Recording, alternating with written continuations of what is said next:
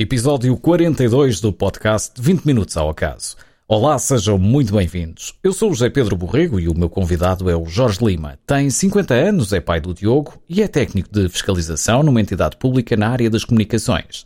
Vamos lá conhecer o Jorge. 20 Minutos ao Acaso. Conversas sobre percursos de vida de pessoas comuns. 20 Minutos ao Acaso é uma partilha de experiências em curtas conversas sob a forma de podcast. Com protagonistas do nosso cotidiano, vamos de tema em tema ao acaso durante 20 minutos. Jorge, olá, bem-vindo a 20 Minutos ao Acaso. É com muito gosto que te recebo neste podcast. Olá, Pedro. Olha, vamos começar então aqui pelo teu nascimento. Tu uh, nasceste em Lisboa mas passaste também muito da tua infância em Arcos de Valdevez, no Alto Minho. É verdade, nasci em Lisboa em 1968 e depois, eh, pronto, durante todo o tempo, aliás, passei todo o tempo na, em Arcos de Valdevez, na terra da minha mãe, terra natal da minha mãe. O meu pai era de Ponte Lima, ia lá ocasionalmente, mas uh, o maior período que passava era sempre em Arcos de Valdevez. E que recordações é que tu guardas uh, dessa altura, desses tempos que tu passavas lá? No, tenho, muitas, tenho muitas recordações, uhum. nomeadamente uh, as malandrices com o afilhado da minha avó. Estou-me a recordar agora de uma, íamos a umas festas que era em Ponte da Barca, que era ali a cerca de 4 km da, da freguesia da minha avó. Uma vez, numa das festas, fomos e esse afilhado da minha avó conseguiu tirar uma garrafa de vinho do Porto e uh, no regresso bebemos a garrafa de vinho do Porto toda. Com que idade? não, eu já era mais velhinho. Ah. tinha 13 anos, tinha 13 okay, anos. Okay. Há, uma outra, há uma outra história antes, mas essa história já, é, é um bocado. É um bocado...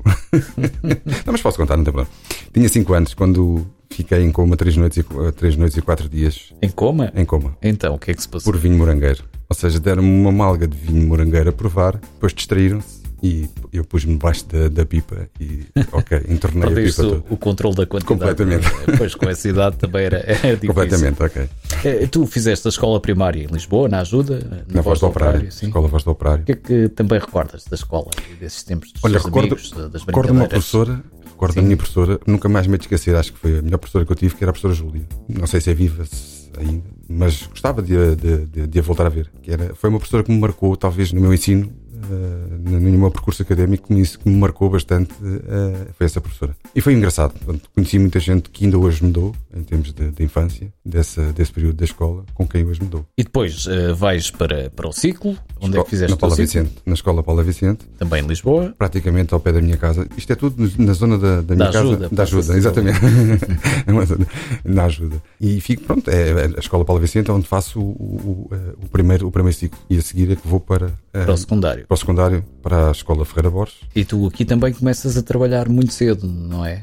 Sim, entretanto, houve um período da minha vida que, em que chumbei um ano. Uhum. Entretanto, o meu pai levou-me com ele para trabalhar na construção civil aos 14 anos. E, então, e estudavas à noite? E estudei, depois passei a estudar à noite, no ano seguinte. Portanto, uhum. que eu só podia entrar aos 15 anos a estudar à noite. E nesta, na Ferreira Borges, estavas mais numa área mais ligada à parte administrativa? Administrativa, sim. Era o curso comercial, como sim. se chamava o curso, o curso industrial. Não, um curso comercial.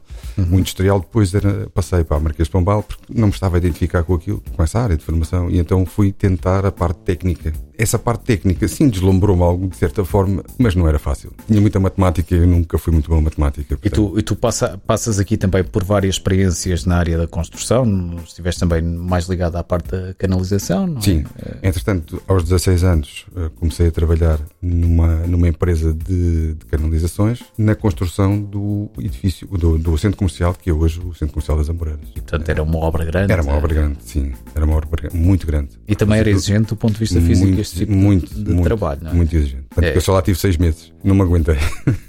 Então foste à procura de Fui outra à procura coisa. de outra coisa e, entretanto, uh, consegui um trabalho em plásticos, ou seja, numa empresa que construía tanques, condutas, uh, toda, tudo o que aquilo se possa pensar que seja possível construir em plástico, desde polipropileno, desde o polietileno, PVC, tudo o que tenha a ver com esta, com esta matéria-prima e que se consiga construir, fazia-se isso. Nomeadamente, fazíamos muitos tanques para as faculdades, para a área de investigação, uhum. uh, por exemplo, Marinha. Estou-me a recordar também do, do, do, Instituto Superior Técnico. Fizemos alguns trabalhos grandes. Portanto, eram trabalhos por medida, com por determinadas medida, sim, especificações sim, sim, uh, para serem usados com projeto experiências. Mesmo. Já com projeto. Já Exatamente. Com projeto. E, e, tu, curiosamente, depois uh, terminas também o secundário, mas já na área de humanísticas, isto no Dom João de Castro. No Dom João de Castro, exatamente. Uh, e há aqui uma altura em que tu ingressas na Cruz Vermelha Portuguesa e esta é uma parte importante da tua vida e que eu gostava também de, de passarmos aqui um bocadinho a falar dela, uh, que tem a ver com este teu altruísmo de, de, de dares aos outros, no fundo. É, é isso. Mas é? antes, disso, antes disso ainda tenho. Ainda... Começou mais cedo. Conta, conta, conta. Começou mais cedo.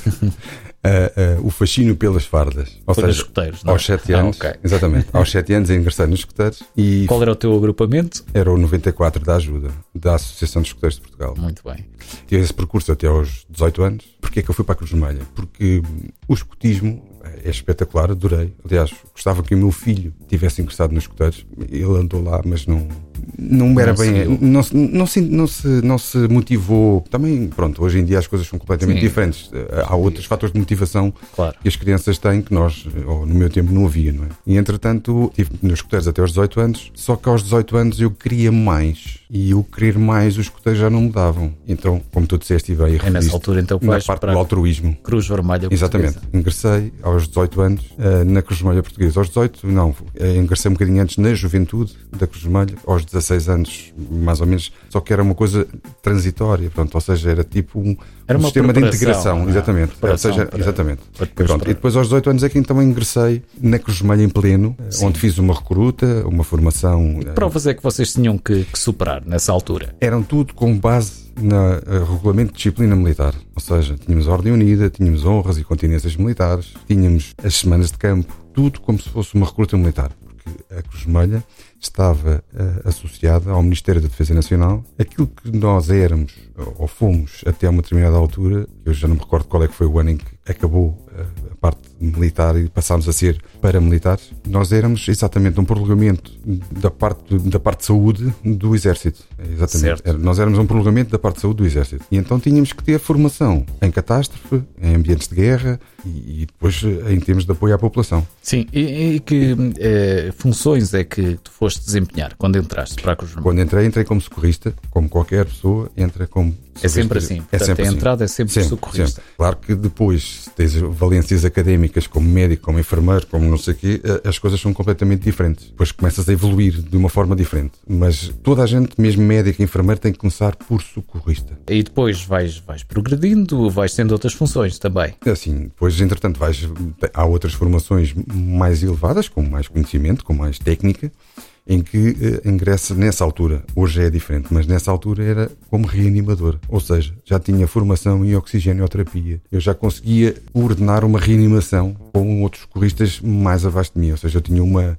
uma, uma evolução eh, em termos de, de, do, do socorro à vítima é que estivessem paragem cardiorrespiratória. E portanto a vossa área de atuação era a zona de Lisboa? Amadora, Lisboa, certo. sim, mas sim, eu, eu comecei na Cruz na delegação da Amadora. E o vosso trabalho era que Era por turnos? Era... Tínhamos uma escala em que não tinha dias, fins de semana, feriados, aliás só para, só para vingar aqui uh, esta coisa da Cruzmelha, que aquilo é um bichinho muito grande. Quer dizer, Cruzmelha, quer os bombeiros. Portanto, toda a parte da emergência médica, quem gosta, quem se dedica, isto não tem escalas. As escalas existem hoje em dia porque são escalas quase que como remuneradas, porque em 1986, quando eu entrei, existia uma escala por uma questão de obrigatoriedade, porque tinha que existir alguém que assegurasse o serviço, mas uh, havia sempre montes de elementos na unidade ou na delegação que estavam sempre dispostos a guerrear entre eles para fazerem serviço. Uh, ao ponto de Costumelha passou por uma dificuldade, a Costumelha, delegação,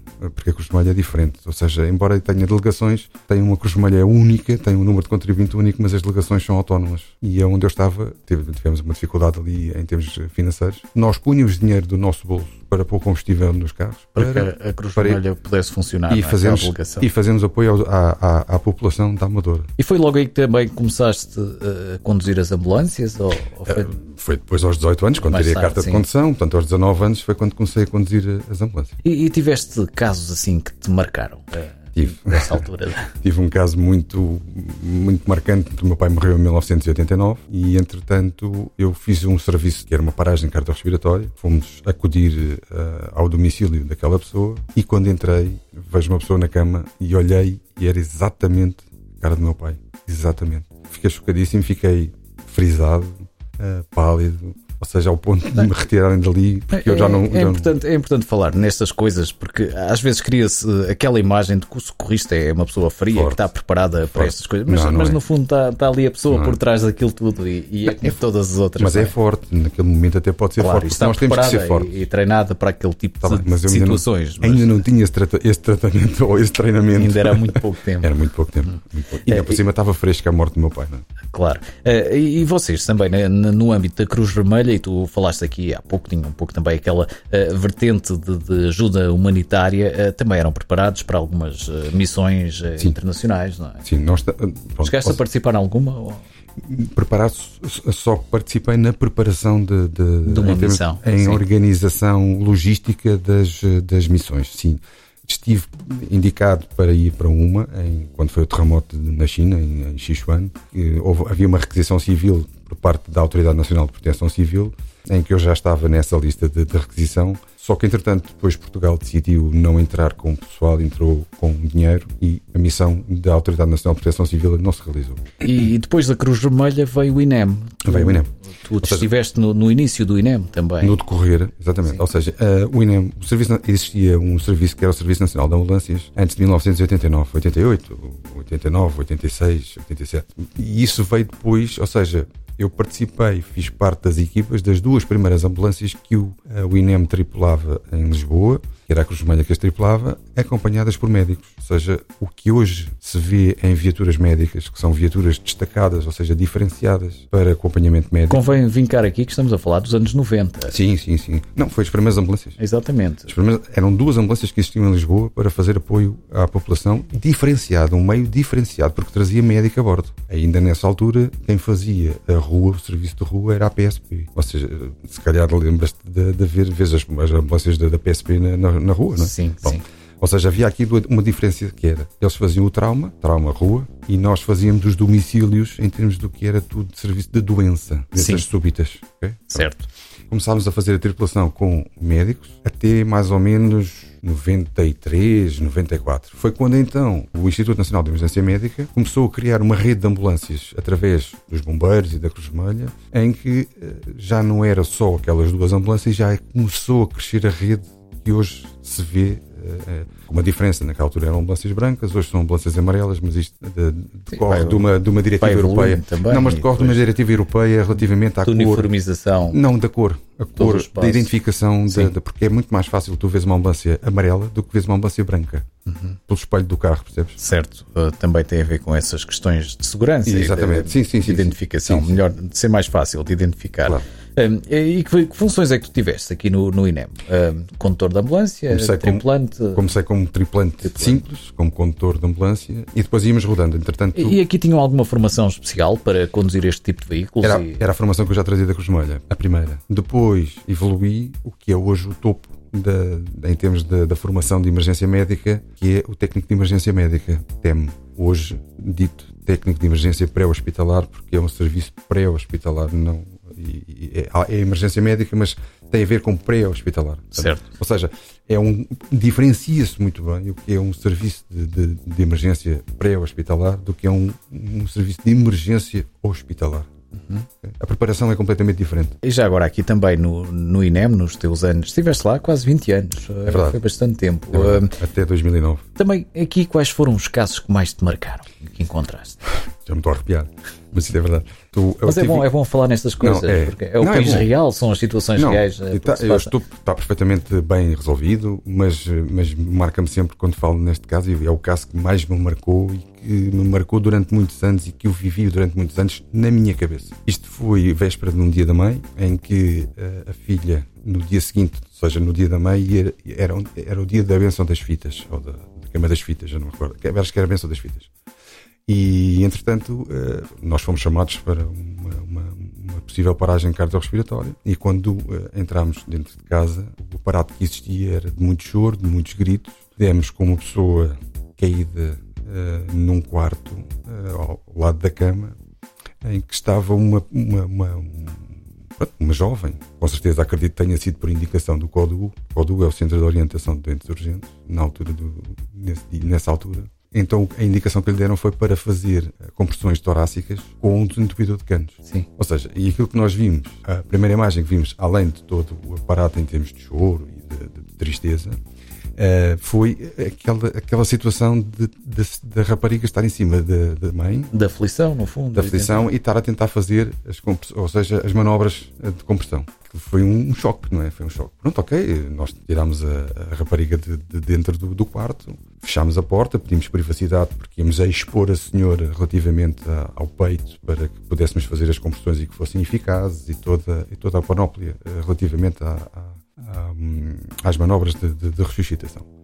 Quando esta foi a parte que mais me arrepiou, para além de, do facto de ser a véspera do Dia da Mãe, a concretização da, da, do pronto, fim académico da, filha foi nós estarmos a, a, fazer compressões. Era eu para cá estava a fazer as compressões. Três minutos, quatro minutos depois de estarmos ali dentro, sai uma criança debaixo da cama. Era o filho mais novo da senhora. Sim estava agarrado ao pulso da mãe. Ou seja, ela estava deitada paralela à cama, só que havia um braço que estava por baixo da, da cama. E o, o miúdo estava ali agarrado ao braço da mãe. Enquanto nós estávamos a fazer as compressões e insuflações, ele estava ali agarrado. E depois não sei o que é que aconteceu, alguém o chamou de fora, penso que alguém o chamou de, do lado de fora, onde é que está o, o, fulano, já não me recordo o nome. E a criança depois saiu e abriu a porta e saiu. Isso foi a parte para mim mais me chocou. E, e qual é que foi o desfecho dessa situação? Conseguiram? A senhora, não, a senhora teve um infarto fulminante Okay. Não conseguiu reverter. nem sempre é possível. Não, nem sempre. Nem sempre. Portanto, e nós trazemos. Pelo melhor que vocês façam. E nós trazemos esta. E trazemos também sabem isso. Trazemos sabem este peso. A noção dos vossos limites claro. também. Sim. Não há nada a fazer. Não, nessa, Ali mesmo com apoio diferenciado. Claro. Uh, e, e, tu. Uh, estando na Cruz Vermelha, uh, o que é que te faz dar o passo depois para o INEM? Julgo eu que para teres um, um, tipo de experiência foi uma diferente. Evolução. Foi uma evolução. Foi uma evolução de, técnica, de aprendizagem. De exigência de, de, de, que as situações já, já vão ser eh, Exatamente. diferentes, não é? Com o apoio médico também já dá outras. Uh... Nós tínhamos aqui uma valência diferente, eh, ou seja, depois de, entretanto, eu tirei o curso de técnico de emergência médica, em que nos dá, naquela altura, ou seja, existiam quatro ambulâncias, que eram as quatro ambulâncias que faziam domicílio, e que tínhamos uma valência técnica, que era o, o suporte avançado de vida que estava dentro do nosso carro, da, da ambulância, que era uma mala médica, em que uh, os médicos que estavam no Centro de Orientação de Doentes Urgentes nos conheciam, sabiam quais eram as nossas, uh, as nossas valências, as nossas possibilidades e potencialidades relativamente ao apoio uh, à vítima, e então conseguimos fazer a reversão de determinadas situações, nomeadamente hipoglicémias, crises hipertensivas, crises convulsivas. Nós conseguimos fazer essas reversões. Depois de 2004, essa situação terminou. Ou seja, é aquilo que eu penso e todos os, uh, nós nos chamamos de dinossauros da emergência médica quando começamos. Um, os pioneiros. Exatamente. Basicamente. Sim, basicamente. Sim, sim. A emergência médica a partir de 2004 regrediu ao retirar a mala médica. Ah, tem aqui outra questão muito importante de dizer que é nessa altura a ambulância era tripulada de três elementos. E atualmente são quantos? É, são dois. São dois. E não tem essas valências. Ou seja, a valência foi retirada ao técnico de emergência médica quando uh, supostamente a tendência será evoluir a emergência médica. Não? Oh Jorge, temos estado aqui de, de, a falar de, de situações com um desfecho mais desagradável, digamos assim, mas eh, agora peço também uma que tenha tido um desfecho feliz e que tenha sim. reconfortado por teres conseguido. Sim, sim, por acaso uh, tenho. Nós, aliás, essa equipa uh, era eu, era o meu irmão e, o, e um outro colega, Paulo Santos. Recebemos um prémio de, de agradecimento por parte da Secretaria de Estado da, da, Saúde na altura, porque durante cerca de duas semanas, uma reportagem da SIC andou a acompanhar ambulâncias e a, e a viatura médica. Estava a ver se me lembrava do nome da Margarida Marante, era a jornalista responsável por isso. Uh, e entretanto, nós, durante essas duas semanas, a única PCR ou paragem cardiorrespiratória revertida foi a nossa. E por isso é que nós ganhámos uma menção honrosa. Foi documentada pelos jornalistas. Uh... Existem estas reportagens. Uh, por acaso tenho os vídeos, porque isso é uma coisa que me interessa. Não é? Sim, sim, sim. Isso é uma coisa que me interessa. Aliás, é um marco altura, na tua carreira, não claro, é? Uma, nessa, uma altura, nessa altura, quando passou a gravação, quando passou a reportagem, e gravei em VHS, ainda tenho isso em VHS, uhum. apesar de já ter em suporte mais digital ou num, num suporte digital diferente, uh, mas tenho isso em VHS religiosamente guardada. E que situação foi essa então de, de repressão que vocês fizeram? Pronto, nós uh, foi exatamente como contei na primeira, na anterior, a menos, ou a menos boa, não é? A menos positiva.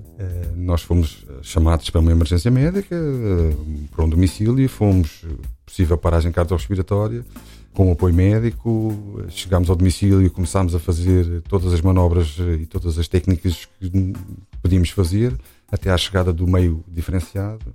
E quando chegou o meio diferenciado, pronto, há o, o suporte avançado de vida, há, a aplicação de drogas, a aplicação de, de fármacos. E então, pronto, através das, das, das, drogas e dos fármacos administrados, e depois com uh, o choque, seja através de um, de um monitor desfibrilhador, o senhor conseguiu reverter o ritmo sinusal, ou seja, deixou de estar fibrilhável a desfibrilhável. E, e portanto, aí teve um desfecho teve mais desfecho. agradável. Pronto, mais portanto, o senhor estabilizou, transportámos ao hospital e, e, durante o hospital, eh, assim à entrada no hospital, porque depois nós deixamos de ter contacto. Sim. Portanto, até ao hospital o senhor chegou com vida. Pois eh, aí não sabem o que é que se passou. Para a frente já não Pelo menos fizeram tudo o que estava ao vosso sim, alcance sim, para, para que tivesse o agradecimento da família. Desfecho, mas pelo que eu percebi, depois, eh, não, depois do que eu percebi, e é verdade, ou seja, nós levámos a menção rosa porque foi a única que revertemos e o senhor Vítor sobreviveu. Mas o que eu quero dizer é que depois do hospital nós não temos conhecimento nem contacto com o desfecho, o desfecho da, situação. Da situação. Portanto, claro. ele pode chegar vivo ao hospital hospital mas pois é, uma incógnita. Pronto, é uma incógnita. Uh, Jorge, olha, nós já passamos os nossos 20 minutos aqui, a conversa estava bastante agradável, mas agora chegamos à altura de, das sugestões. Vamos então começar pela tua sugestão de cinema ou televisiva. O que é que tens para nos sugerir? Olha, como sugestão de cinema, gostei muito de uma série uh, do Netflix que é o Mecanismo. Ah, vi, vi, já vi as duas temporadas. Pronto, eu também. Excelente, excelente. Acabei hoje de ver a última, a último episódio da segunda temporada. Tem a ver com, com a Operação Lava Jato, com a corrupção no Brasil. Muito bom, é excelente, muito bom, excelente. muito bom, bom. Gostei imenso daquilo. Depois, uh, então, uh, a sugestão musical. A sugestão musical. Eu gosto muito da Carolina Deslandes. Eh, eu estava a ver se me lembrava da música última. De algum ela... tema em especial? É, é, é, sim, eu agora não me recordo o nome, mas é o último tema dela. Fica então também okay. a sugestão para irmos ouvir. E, e, para terminar, gostaria que deixasse aqui uma sugestão de leitura. O livro, ou seja, de, em termos de leitura, Os Segredos que o Nosso Corpo Revela ou seja, que é do autor Alexandre Monteiro, tem a ver com. Nós às vezes adotamos posições no corpo que revelam muito de nós, a insegurança, a capacidade de conseguirmos responder, as admirações. Eh, é fácil de entender a admiração quando se faz um sobrancear, é fácil de entender, mas. Portanto, tu gostas de perceber adoro. esses sinais. Eh, Tudo que tem a ver linguagem com. Linguagem gestual vai, vai tal revelar. Muito bem, fica Corporal, então. neste caso. Uh, exato.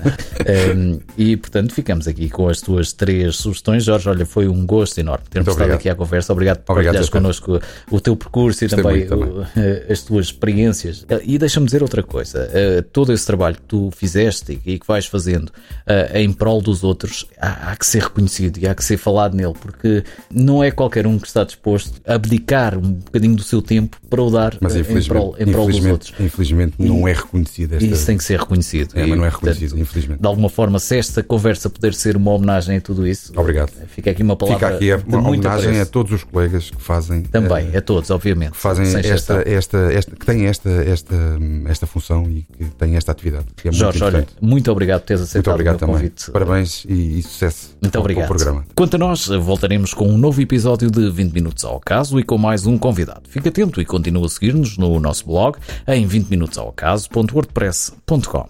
Até breve. 20 Minutos ao Acaso. Conversas sobre percursos de vida de pessoas comuns. 20 Minutos ao Acaso é uma partilha de experiências em curtas conversas sob a forma de podcast. Com protagonistas do nosso cotidiano, vamos de tema em tema ao acaso durante 20 minutos.